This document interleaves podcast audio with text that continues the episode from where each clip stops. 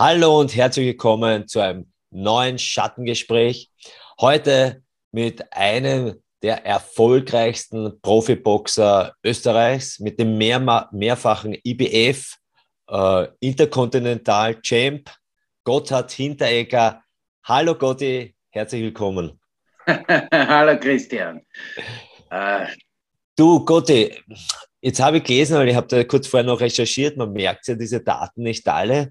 Äh, dein letzter Kampf war 2008. Und ich weiß, mein letzten Weltmeisterschaftskampf war 2002. Wie geht es dir so mit dem Älterwerden? das ist eine tolle Frage. Äh, ja, mein letzter Kampf war 2008. Du fallst dann kurz einmal in ein Loch rein, weil das ja für mich war es eine Leidenschaft. Ich habe das alles durch Leid, äh, aus Leidenschaft gemacht, das Ganze. Ja. Hab, ich wollte einfach in einem großen Verband Champ werden und das habe ich geschafft, weil Champion bist du dein ganzes Leben. Das ist ja nicht nur eine Auszeichnung, was du hast, du bist jetzt Meister oder irgendwas Champion. Champion, du bist Champion. Dein ganzes Leben, ja. Weil du ja eine gewisse Art und Weise, du brauchst eine, eine gewisse Einstellung, dass du das überhaupt schaffen kannst. Mhm. Egal wie deine äußeren Umstände sind, du, du gehst deinen Weg, du gehst deinen Weg. So, jetzt habe ich schon so viel geredet, dass ich nicht mehr weiß, wie die Frage war. naja, also kann man das gut vorstellen. Also jetzt bist du Champion. Ja, jetzt ist man da dort, wo man sein wollte. Und dann merkt man einfach, ja, die Zeit, verschiedene Sachen gibt es halt, die sagen, okay, jetzt ist Zeit, was anders zu machen. Und jetzt musst du da zurücktreten. Und auf einmal bist du halt nicht mehr, also du bleibst natürlich der Champion, aber du hast immer die Möglichkeiten jetzt, sage ich mal, mit den 20-Jährigen, 30-Jährigen in den Ring zu stellen und dich zu beweisen, weil man merkt, das dauert einfach von der Regeneration her, von, äh, hauptsächlich würde ich sagen, ist die Regeneration, sicher ein bisschen die Geschwindigkeit. Wie, wie, wie gehst du damit um? Ja, ich habe wieder Wege gesucht. Ich habe, für mich war das Wichtigste, was ich bin danach da gestanden und habe mir gedacht, was interessiert mich? Mhm. Okay, Boxen, Motorräder, das ist das Einzige was mich noch, wo, wo mein Leiden, wo, wo mein Feuer brennt dafür. Ja. Und dann bin ich kurz für ein paar Jahre in die, die Motorradbranche abgewandert ja. und habe aber das Training weiterhin gemacht. Und ich habe gemerkt, ähm, das hört nie auf, das Lernen mit dem Boxen, weil dann bin ich auf einmal auf der anderen Seite. Du stehst auf einmal als Trainer da, ja. Jetzt musst du den Menschen was beibringen. Und ich habe das Glück gehabt, dass ich mehrere Trainer gehabt habe, dass ich sehr viele verschiedene Aspekte lernen habe dürfen und die auch noch an um. Leider habe ich nicht mehr alle umsetzen können, aber ein Großteil, ein Großteil ist mir gelungen. Ein Großteil ist mir gelungen. Und du merkst dann, du musst ganz anders an die Sache rangehen. Ja? dass die Menschen die verstehen. Du musst manchmal in seinen Kopf rein, damit du verstehst, warum der die gewisse Bewegungen so macht. Du möchtest ja. es und du sagst es ihm vor und, und, und, und schaust dir das an und denkst da, was ist da? Da, da brauche ich manchmal ein bisschen, aber ich komme jedes Mal dahinter. Und das ist das Geile, das freut mich immer. Und die Menschen sind dann auch immer wieder zufrieden. Mhm. Es, es geht auch um die Fitness um die Fitness und das Fitbleiben, weil Zeit, Zeit und Gesundheit, das sind zwei Punkte im Leben, die kommen nie wieder. Die bleiben da, wo sind. Ja? Das heißt, du musst dich drum, du musst dich drum, selber darum kümmern. Das wird ja. da kein anderer machen. Das wird kein anderer für dich machen. Ja? Also deine Leidenschaft ist auf jeden Fall erhalten geblieben, das, das merke ich gleich. Äh, bei dieser Sendereihe, die ich da mache, geht ja auch immer so um die schwierigen Zeiten. Und ich fand es halt cool, dass wir wirklich auch mit Menschen, die halt erfolgreich sind, die nach außen hin sehr stark wirken oder stark sind, weil wenn du Profiboxer bist und hier äh, wirklich internationale Titel gewinnst, dann musst du einfach was drauf haben, sonst wird das nicht gehen. Und trotzdem, auch du wirst schwierige Zeiten erlebt haben. Und würde mal interessieren, was war denn so eine deiner größten Niederlagen, entweder im Ring oder vielleicht außerhalb? Weil oft sagen die Leute, ja, das im Ring ist ja aber viel schlimmer, als wenn ich an Menschen verliere. Würde dich einmal fragen, was war denn so die größte Niederlage in deinem Leben bisher? Die größte Niederlage, das war jetzt vor zwei Jahren, wo ich meinen mein Bruder verloren habe. Ja.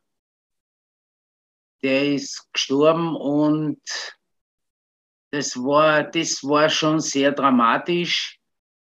Ähm, mir hat es dann irgendwie ein bisschen die Sicherungen ausgehauen. Wie war dann der Weg, da wieder rauszukommen? Ja, das war ganz einfach. Du, du bewegst dich wieder. Du bewegst mhm. dich einfach wieder. Mhm. Du bewegst dich wieder. Genauso wie mit einer Niederlage. Das ist, ich habe damals in, in, in Italien habe ich meinen Titel erkämpft und in England habe ich gegen einen Bur gekämpft, ich habe immer gegen Jüngere gekämpft. Ich habe nie einen gehabt in meinem Alter, ja, nie. Ja. Meine ganze Karriere durch habe ich immer nur gegen jüngere Leute gekämpft, weil ich so spät angefangen habe. Ich habe mit 30 meinen ersten Profikampf gemacht, ja. ja.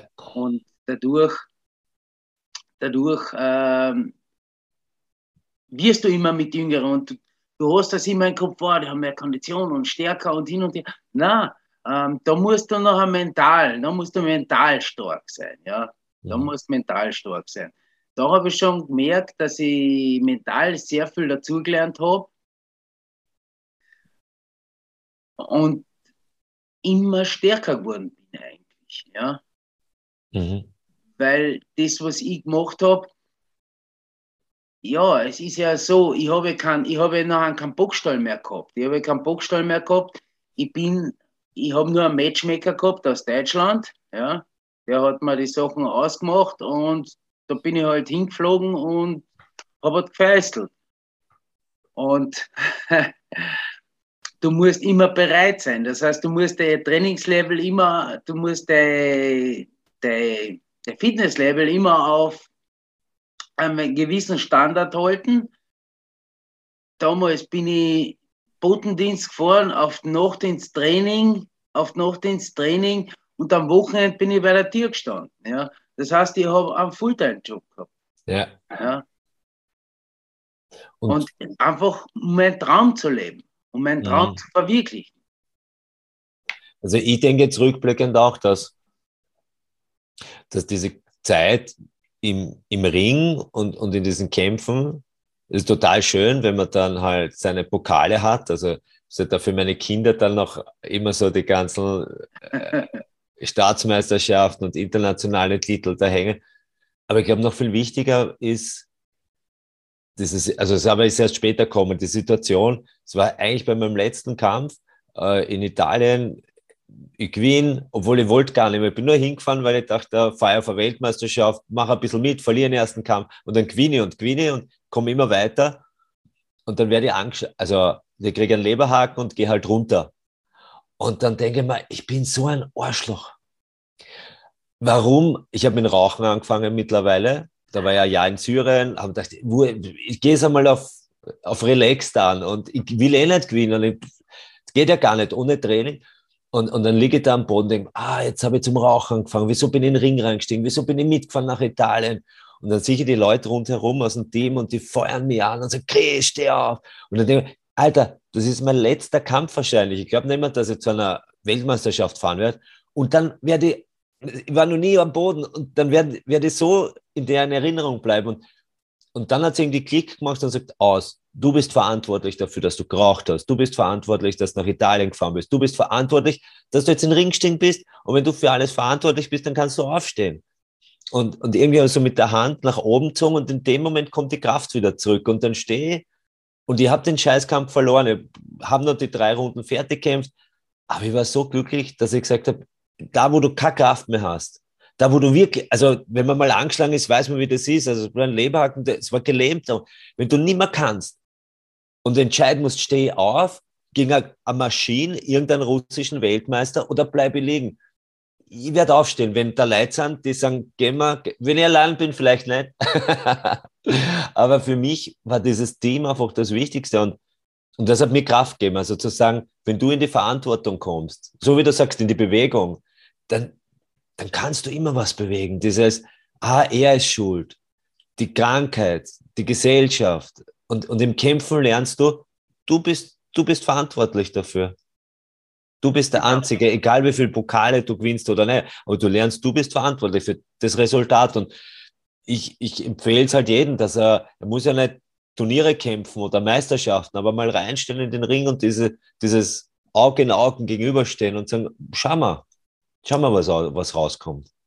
Und mir hat sehr stabil, stabilisiert und, und ich glaube, mir hat es im Leben total unterstützt. Es war für mich auch natürlich, der Kampfsport ist was Feines. Es ist was Edles eigentlich. Ja. Es wird halt leider nur von gewissen Menschen ziemlich zerrissen, ja, oder in ein Eck gestellt, was natürlich sehr schade ist, ähm, weil man da wirklich den Jugendlichen und nicht nur den Jugendlichen, auch den normal am Moment Post ist da. Entschuldigung, ja. Kein Problem, das schneiden wir dann raus. Ah, ist schon wieder gegangen. Die ist schon wieder gegangen. Er hat das Backel gebraucht und die ist schon wieder Hallo und geht wieder.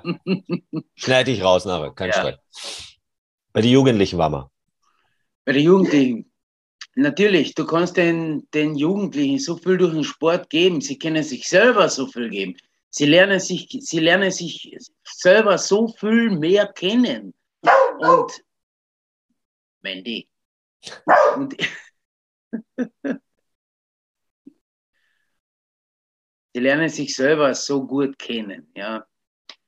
Respekt, da kommt auch einmal der Respekt auf, ja, und das ist, das ist so was Schönes. Und sie lernen an ihre Grenzen zu gehen, ja. Das ist ja was Wunderbares, ja. Mhm. Das ist was Wunderbares. Bei jedem Kampf, du musst bei jedem Kampf an deine Grenzen gehen, ja. Der Hund will mitreden. Ja, leider. Aber soll wirklich nichts Schlimmeres passieren.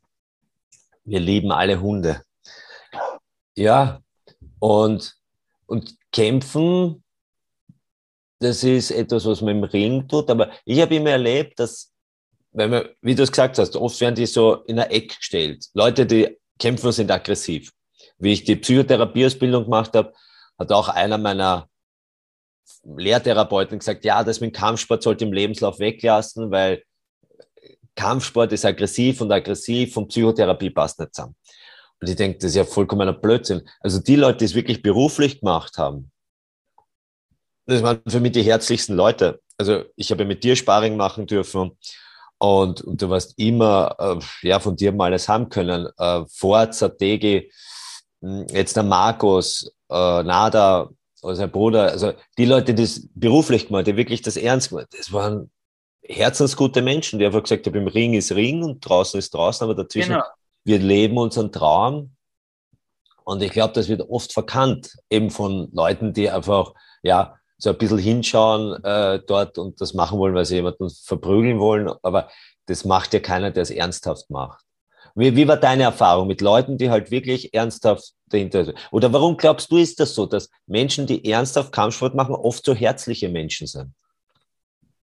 Du weißt ja, was du kannst. Du weißt, was du kannst und du kriegst eine ganz andere Energie. Du stehst dir ganz anders. Du stehst anders, du gehst anders. Es ist einfach, es ist so, dass du eine ganz andere Ausstrahlung hast. Ja? Das, der Sport macht dir das möglich. Der Sport mhm. macht das einfach möglich. Das wird da. Lass den sterben. ja. ja, und ja, es kommen gerade ein paar Pakete, ja. Die heil. Ich muss sie zurückhalten, weil die ist mir schon dreimal umgefallen. Ja, ja, wenn du sie holen musst, hol sie bitte. Ja. Mandy! Mandy, komm her! Mandy!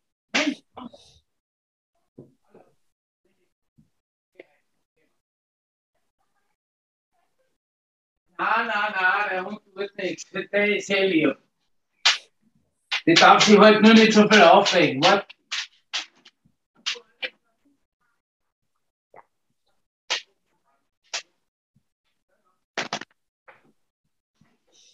Brauchst du eine Unterschrift oder irgendwas? Brauchst du eine Unterschrift? Nein, gar nichts. Passt, okay. So, meine ich. Lieber Ruhe. So. Sorry, wo sind wir stehen geblieben? Äh, ja, die, die, warum Kampfsportler eben so herzliche Menschen sind, du hast gesagt eben, dass sie eben dieses, einen anderen Gang, andere Energie haben, ein anderes Auftreten. Natürlich, wenn also, du weißt, wenn du weißt, was du, was du kannst, ja, warum sollst du noch das nach außen hin auslassen? Das machst du nicht. Das machst du einfach nicht.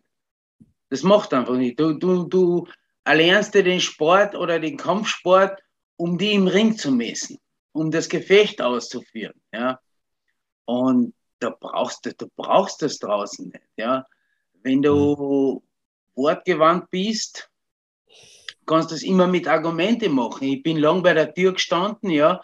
Ich habe müssen, wenn ich wo habe müssen ähm, eingreifen, dann habe ich müssen das Lokal wechseln, weil meistens ist noch ein, äh, es ist zweimal ist es passiert, da ist einfach nicht anders gegangen. Das war halt einfach, ich habe aber ich habe die meisten, die meisten Situationen habe ich mit, mit Gesprächen, mit Gespräche geklärt. Ja. Mhm. Du stehst, gehst und sprichst ganz anders. Ja. Bei vielen wird das sofort akzeptiert. Ich, ich kann mich noch erinnern, das war im Steinzeit, war das, im Steinzeit, genau. Und da habe ich, da war ich auch schon voll auf Bereitschaft. Ähm, ich habe die gar nicht eingehen gesehen, das war ein Fehler von mir, ja. Auf einmal waren unten drei, drei Skinheads waren unten, ja. Einer, ich weiß nicht, der war ein Kopf größer wie ich und alles, ja. Und ich stehe oben bei der Tür und dann kommt schon irgendwer aus, er rennt, bitte, bitte, oben, oben, da unten geht's gerade runter. Und ich denke mir, was ist los, ja ähm, runter. Bei Einsatz, was der Einsatz, da geht einmal der Puls auf und alles, du rennst aber, ich weiß nicht, was los ist. Und dann sehe ich unten die Skinheads ähm, auf der Tanzfläche Bogo tanzen und alle stehen um, keiner hat sich mehr tanzen getraut. Ja? So, wie klärst du die Situation? Ja? Weil ich bin ja auch nicht der Größte, ich bin nur 1,79, ja? ja. Und der war ein Kopf größer und alles und die anderen zwar auch und waren aber schon angezogen. Ja. Zack, Entschlossenheit. Du musst einfach nur entschlossen. Da musst du entschlossen sein. Zu den Leuten, so, zwei Möglichkeiten. Freiwillig oder anders. Ja. Verlasst bitte das Lokal. Wo haben sie kurz überlegt, kurz haben sie überlegt, ja. Ich bin nur einen Schritt zurückgegangen und dann haben sie, okay, gut. Die haben wirklich das Lokal verlassen. Das heißt, es kommt darauf an, wie du auftrittst mhm. und was du ver. Das ist Energie. Wir sind ja alle, wir bestehen alle aus Energie. Und äh, betrunkener Mensch da ist die Energie ziemlich weit um. Ja. Du kannst das auch, egal wo du hingehst, du wirst es überall sehen, du kannst es sehen. Manche kennen, manche haben den Blick dafür, äh, einige nicht. Aber wenn der Energielevel da high ist, da oben ist, ja, das spürt auch jeder. Das spürt einfach jeder. Das spüren die Menschen. Ja. Mhm. Und das ist sicherlich auch durch den Kampfsport also nochmal höher geworden, weil gerade also die Entschlossenheit ist etwas, wo ich sage, ich mache es zum Beispiel mit Bruchtests, dass ich Leuten das halt näher bringe, weil du kannst jetzt mit ihnen zwei Jahre trainieren, aber du kannst sagen, schau, dieses, dieses Brett, was denkst du, wenn du da drauf hast? Und so, oh, das tut weh und, und bla bla bla. Stimmt, ja, hast recht, wenn du halt da nicht entschlossen bist, wenn du abstoppst und wenn du durchgehst, ist das wie Butter. Du spürst es gar nicht. Und es ist nur diese Entschlossenheit, zögere ich. Und das ist im ganzen Leben so, egal ob es am Auto ist, wenn du in die Kurve fährst und du zögerst dann oder, oder, oder ob du jemanden ansprichst oder so wie du jetzt in, in, einer, in so einer Situation mit drei Skinheads, Entschlossenheit macht das in letzter Konsequenz, was, ja, du kannst diese Situation dann leichter lösen, die sonst schmerzhaft wäre vielleicht oder zu Problemen führst, wenn du halt zögerst. Also Konsequenz, glaube ich, ist ja eine der wichtigsten Sachen, die wir im Kampfsport lernen. Ich habe aber für mich erlebt, das war so die Kritik an mir selber, dass, also für mich war, ich habe weißt du, mit jungen Jahren haben wir alle ein großes Ego. Also, also eh will, Weltmeister. Du brauchst das große Ego, weil sonst gehst du ja gar nicht rein und sagst, ich werde Weltmeister, so in Kickboxen, dann in Boxen und ja, alles. Und dann wird man älter und denkt, boah, eigentlich war ich schon sehr deppert und, und, und man wird irgendwie reifer und sieht dann Dinge auf einmal anders, aber, aber ich kann mich erinnern, da habe ich irgendein Verdienstkreuz gekriegt von der Riss Passa als damalige Bundeskanzlerin. Ich habe gedacht, wer ist denn die? Ich, ich werde in die Annalen eingehen als der, als der Kampfsportler, den Österreich nie vergessen wird. Und ich war so eingebildet. Und ich glaube, das gehört aber zum Kampfsportsein dazu, auf jeden Fall zum Anfangen. Wie siehst du das? Braucht man so ein großes, aufgeblasenes Ego, um einmal da reinzugehen? Oder kann man schon mit einem erdigen, ausgeglichenen Buddha-Mentalität in den Ring reinsteigen und sagen, ich werde Weltmeister? Wie siehst du das? In den Ring steigen nicht. Was wichtig zum Lernen ist, dass du im Moment bleibst. Ja? Du musst im Moment bleiben. Das ist auch der Grund zum Beispiel, wenn du beim Training und wenn du, du darfst nicht, Kampfsport ist ja sowieso gefährlich, wenn du äh, in der Vergangenheit verweist oder in die Zukunft schaust, du musst da im Moment bleiben, ja. Du musst in der Mitte bleiben. Ja. Das ist halt das Wichtigste und das, das lehrt dir der Kampfsport auch, ja. Also, bam, du kriegst eine, hoppala, jetzt habe ich gekriegt, warum? Kriegst die nächste, ja. Das heißt, du musst im Moment bleiben.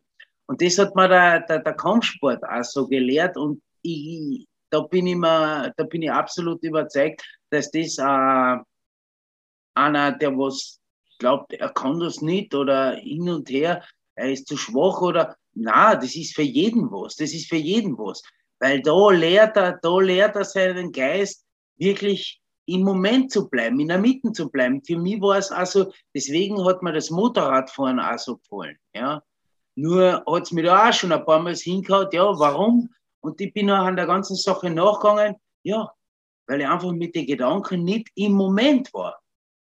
Es sind Sachen passiert, wo ich mir gedacht habe, unverständlich, unverständlich. Warum ist das passiert? Ja, ich war schon wieder bei der übernächsten Kurven oder haben wir gerade nachgedacht, was da hinten passiert ist und dann bist du nicht da und dann bist weg, ja. Mhm. mhm. Aber ist zum Glück nie was Ernsthaftes passiert, ja. Außer Schmerzen, ja, aber ja. Wie, wie ist deine Einstellung zu Schmerzen grundsätzlich? Ich glaube, Kampfsportler haben da auch einen eigenen Blick drauf. Wie siehst du das? Was ist Schmerz? Schmerz ist etwas, was nicht mehr reparieren kannst. Nur alles andere, alles andere, das repariert sich. Das, mhm. das, das, das, haben wir so gebaut. Das haben wir so gebaut, dass, dass das wieder, das geht wieder vorbei und aus. Aha. Ja. Aber der Schmerz bleibt, sagst du. Wie der Schmerz bleibt. Weil es gibt ja viele Leute, die, wenn ich zum Beispiel sage, ja, geh mal Eisbaden, äh, geh mal Feuer laufen, mach mal diese, ah, na, pff, das, weil das ist schmerzhaft und das lehne ich ab. Und, und ich denke mal, würde ich nicht machen. Das ist diese Angst vor dem Schmerz, weil ich sehe halt Schmerz einfach so als Ratgeber. Ein Schmerz zeigt mir, da stimmt was nicht. Und, und ich muss dann schauen, was stimmt nicht. Was, aber für mich ist Schmerz halt eher so vergänglich. Das kommt, da zeigt man irgendwo, ich habe mich verbrannt, ich habe ich hab mich wo ange... Es gibt in, in Deutschland, also es gibt da weltweit 300 Leute, die spüren keine Schmerzen. Die haben auf der äh, Wirbelsäule irgendeinen äh, Defekt und da werden keine Schmerzen ins Gehirn weitergeleitet. Das heißt, ich muss total aufpassen als Kind, dass sie nicht auf die heiße Herdplatte greift, dass es sie nicht schneit, wenn sie den Finger abschneidet, die verblutet, die, die spürt nicht. Und die muss total aufpassen immer auf ihren Körper. Und wir haben halt das. Aber das nur mal so zu betrachten, dass das Schmerzsystem einfach eine Schutzfunktion ist. Weil ich kenne halt viele, die sagen, ah, da tut was weh, dort tut. Stimmt, ist natürlich nicht angenehm, chronische Schmerzen. Aber wenn nichts mehr weh tut, ist es auch schlecht. Oder es ist nur viel schlechter, wenn wir keine Schmerzen mehr spüren, weil dann passt man immer auf den Körper auf. Schmerzen sind schon Grenzen. Jetzt sagen da die Grenzen auf, das ist richtig. Das ist schon, da, da gebe ich dir absolut recht. Nur, ähm, wenn du jetzt einen in die Pappen kriegst, ja, auf gut Deutsch aus, auf, auf, ich weiß nicht, ist das Wienerisch oder ist das Kärntnerisch, auf Österreichisch, ja. Wenn du einen in die Pappen kriegst, dann, bumm, Natürlich tut das weh, aber du gehst weiter, du bist, bleib, du musst da im Moment bleiben. Und das war ja das Geile am Boxen, ja, am Kampfsport. Du musst da sein, du musst wirklich, deine de Präsenz muss da sein im Moment. Die darf nirgendwo anders sein, ja. Mhm. Dasselbe war auch mit dem Motorradfahren. Ja. Deswegen sind das zwei so Sachen, was mich so faszinieren. Es gibt sicher auch noch andere Sportarten, wo du wirklich naja, eigentlich in jeder Sportart muss im Moment bleiben. Aber, aber nirgends so stark. Ich habe ja Fußball im Verein gespielt und Volleyball im Verein gespielt. Nirgends so stark. Du sagst, in einem Kampf in einer Hundertstel Sekunde kann der aus sein. Du machst einen genau. Fehler und der ist aus. Ein Fußballspiel dauert trotzdem 90 Minuten. Kriegst halt ein Tor. Beim Volleyball macht der einen Punkt. Aber so wie beim Boxen, dass das direkt damit zu tun hat, du machst einen Fehler und den spürst du gleich und du bist gleich mal weg. Es gibt es nirgendwo. Also ich denke schon, dass Kampfsport nicht das Beste, aber einfach das intensivste, schwierigste, herausforderndste in, in vielen Bereichen ist oder sowas. Muss man nicht mögen, aber nur von dem, wie schnell du ausfallen kannst, wie nahe Sieg und Niederlage zusammenliegt. Du gehst runter, stehst auf, dann geht er runter. Wo, wo gibt's das? Aber in jeder Niederlage steckt ja auch was Gutes, ja. Ja. In der Liga, weil entweder du lernst daraus oder du musst schauen, was war jetzt der Grund, warum das passiert. Aber das musst du sowieso, weil sonst kannst du nicht daraus lernen. Hast du das immer schon gesehen? Weil ich kann mich erinnern, also mit 18, 19 verlieren, das war, ich bin weggegangen vom Fußballverein. Wenn die mich nicht aufgestellt haben, weil ich nicht beim Training war, bin ich gegangen. Die haben mich gesucht in der Pause. Wo ist der Beersdorfer? Der Beersdorfer, der war so eingebildet, der hat immer geglaubt, alle müssen für ihn da sein. Und deshalb, wenn ich verloren habe, ich, ich, die Welt geht unter. Ich konnte damit gar nicht umgehen. Warst du schon so schlau, unter Anführungszeichen, mit 27, dass du aus den Fehlern gelernt hast, oder ist das auch erst mit der Zeit kommen? Ja, das ist erst mit der Zeit gekommen. Ich habe mit, mit 30 meinen ersten Profikampf gehabt. Ja. Mhm. Ich habe, wie gesagt, ja, mit 25 einmal angefangen zum Trainieren, einmal das Kickboxen und wie gesagt, und dann habe ich mit Boxer Sparring gemacht und habe so viel auf die Pappen gekriegt, dass ich mir gedacht habe, das will ich kennen und da drin will ich Champion werden. Ja, und das, das und ja, Schmerz, Das ist eine interessante Frage, weil da, über den Schmerz habe ich noch nie nachgedacht. Ja. Mhm. Über den Schmerz wirklich habe ich nie nachgedacht, weil es ist, ja, wenn was wehtut, für mich ist es vergänglich. Ja, so wie du sagst, es ist vergänglich. Ja. Und dadurch ist der momentane Schmerz nicht so, nicht so ausschlaggebend. Gerade beim Boxen. Gerade beim Boxen oder beim Kampfsport. Ja, da tut halt einmal was weh. Und es ist komisch, wenn es nicht weh tut, weil wir wissen, Sparring machen, du wirst äh, automatisch ein paar abkassieren, wenn du die fast übergibst, weil du zu lang, also weil du einfach Sandsacktraining machst, das ist dauernd der Begleiter und deshalb glaube ich, ist das so ein super Training fürs Leben, weil du lernst halt mit diesen, an dieser Grenze zu leben und auch das Schöne zu erkennen. So wie du vorher gesagt hast, mit, mit, dass du acht runden Sandsack machst und dann überlistest den Körper und das ist das Schönste, was es gibt, einfach, dass du dann einmal weitergehst und über diese Grenze drüber gehst, ohne über dass es schädlich ist. Über die Grenze drüber gehst, genau. Weil ich zwölf Runden machen will, das ist halt mein, wenn ich am Sandsack gehe, möchte ich meine zwölf Runden machen. erstens einmal fühlst du die wirklich, du fühlst dich so kraftvoll, ja. Ich meine, ich bin jetzt 55 geworden, ja. Wahnsinn. Voriges Monat. Ich habe jetzt vom Gewicht her, wie in meiner, in meiner sportlichen Karriere, habe ich Probleme gehabt, die 69,8.5 zum halten. Ja, da habe ich wirklich, da habe ich müssen trainieren und ober und manchmal auch Gewicht machen, ja. bei der Waage nach, nach dem Abwiegen. Und jetzt habe ich 69,4. Gut, ich, ich, ich ernähre mich ein bisschen anders, ich habe die Ernährung umgestellt und ja, trainiere weiterhin, ja, trainiere weiterhin, weil es mir einfach, weil ich merke, wie essentiell das für den Körper ist, ja, die, die Bewegung. Die Bewegung. Mhm. Unser Körper ist dafür gebaut, dass wir uns bewegen, dass wir uns ständig und laufend, dass wir ständig und laufend was machen, weil wir einfach da unsere Gesundheit, unser, unser Lebensgefühl zurückholen. Ja. Ich weiß, es gibt viele Menschen, die, die finden tausend Ausreden, warum sie etwas nicht machen, ja. Und das ist immer so lustig, warum sie, warum sie, warum sie das nicht machen können. Aber nicht ein Grund, warum sie es machen können, ja. Du findest nur Sachen, warum sie es nicht machen können. Das ist sehr interessant. Woran glaubst du, liegt das? Kommt man damit schon auf die Welt, dass man so eingebildet ist, so wie ich, dass ich dachte, ich kann das alles? Oder wodurch kommt das, dass manche glauben, sie können vieles, was sie dann vielleicht gar nicht können, und andere, die sagen, das kann ich nicht, das kann ich nicht, das kann ich nicht? Das sind unsere, das sind unsere Glaubenssätze, die was also, ähm, vom Kind das ist. Da haben halt unterschiedliche, unterschiedliche Familien. Ähm, die Glaubenssätze, was sie in den Schulen, in der Schule erstens einmal daheim mitkriegen, ja, und dann in den Schulen. Weil wenn du mit dem richtigen Glaubenssatz ja, an die Sache gehst, kannst du alles schaffen. Alles. Also es ist alles möglich auf dem Planeten. Alles. Du kannst wirklich alles machen. Und wenn ihr das wollt, dann macht es.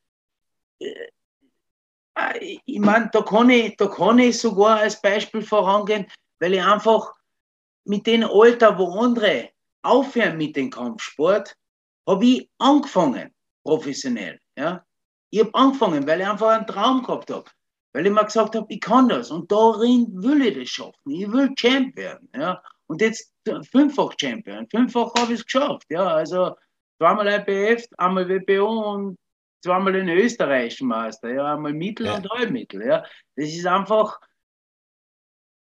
es ist ein bisschen was hängen geblieben dadurch. Und mein Traum habe ich mir auch erfüllt. Ja.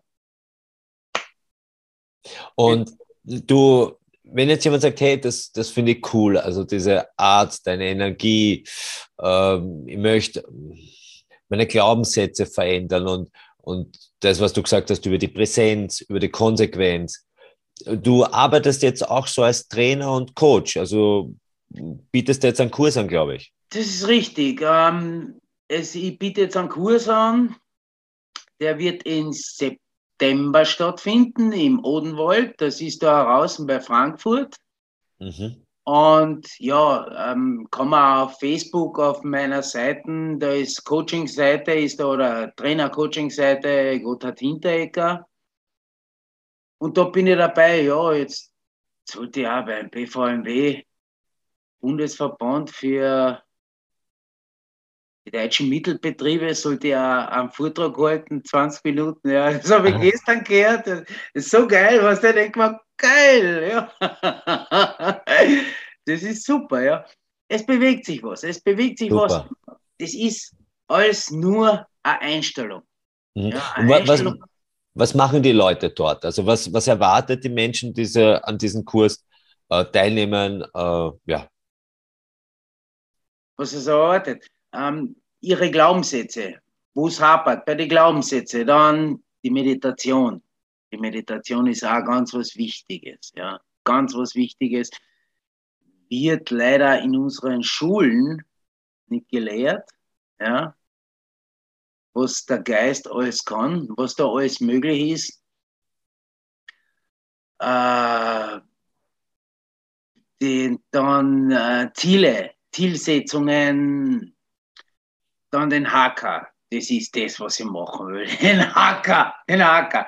Ich war ja schon ein paar Seminare, aber ich habe mir gedacht, ich möchte den Hacker bringen und den werde ich bringen, ja. Den werde ich bringen, den Hacker, ja. Auf den freue ich mich schon, ja. Super, super. Das wird eine geniale Energie. Mhm. Gibt es einen Traum, den du jetzt noch hast? Du hast dir ja schon viele Träume erfüllt. Gibt es noch so einen, einen Traum, wo du sagst, jetzt möchte ich das noch bewegen, verändern in meinem Leben? Natürlich geht es um Traum. Das, ist, das Leben geht ja weiter. Du musst Träume haben. Und mein Traum ist es, jetzt durch die Seminare, das wird jetzt das erste werden, und ich möchte Menschen, ich möchte Menschen äh, zeigen, aufzeigen, aufzeigen. Ich möchte Menschen zeigen, dass sie mehr, dass viel mehr in ihnen steckt dass sie viel mehr kennen, wie sie glauben, dass es manchmal wirklich nur an Kleinigkeiten hapert. Ja. Ich habe da auch einen guten Mentor, den Guido Bonau, ja, der Deutscher, und der macht ja auch so Seminare.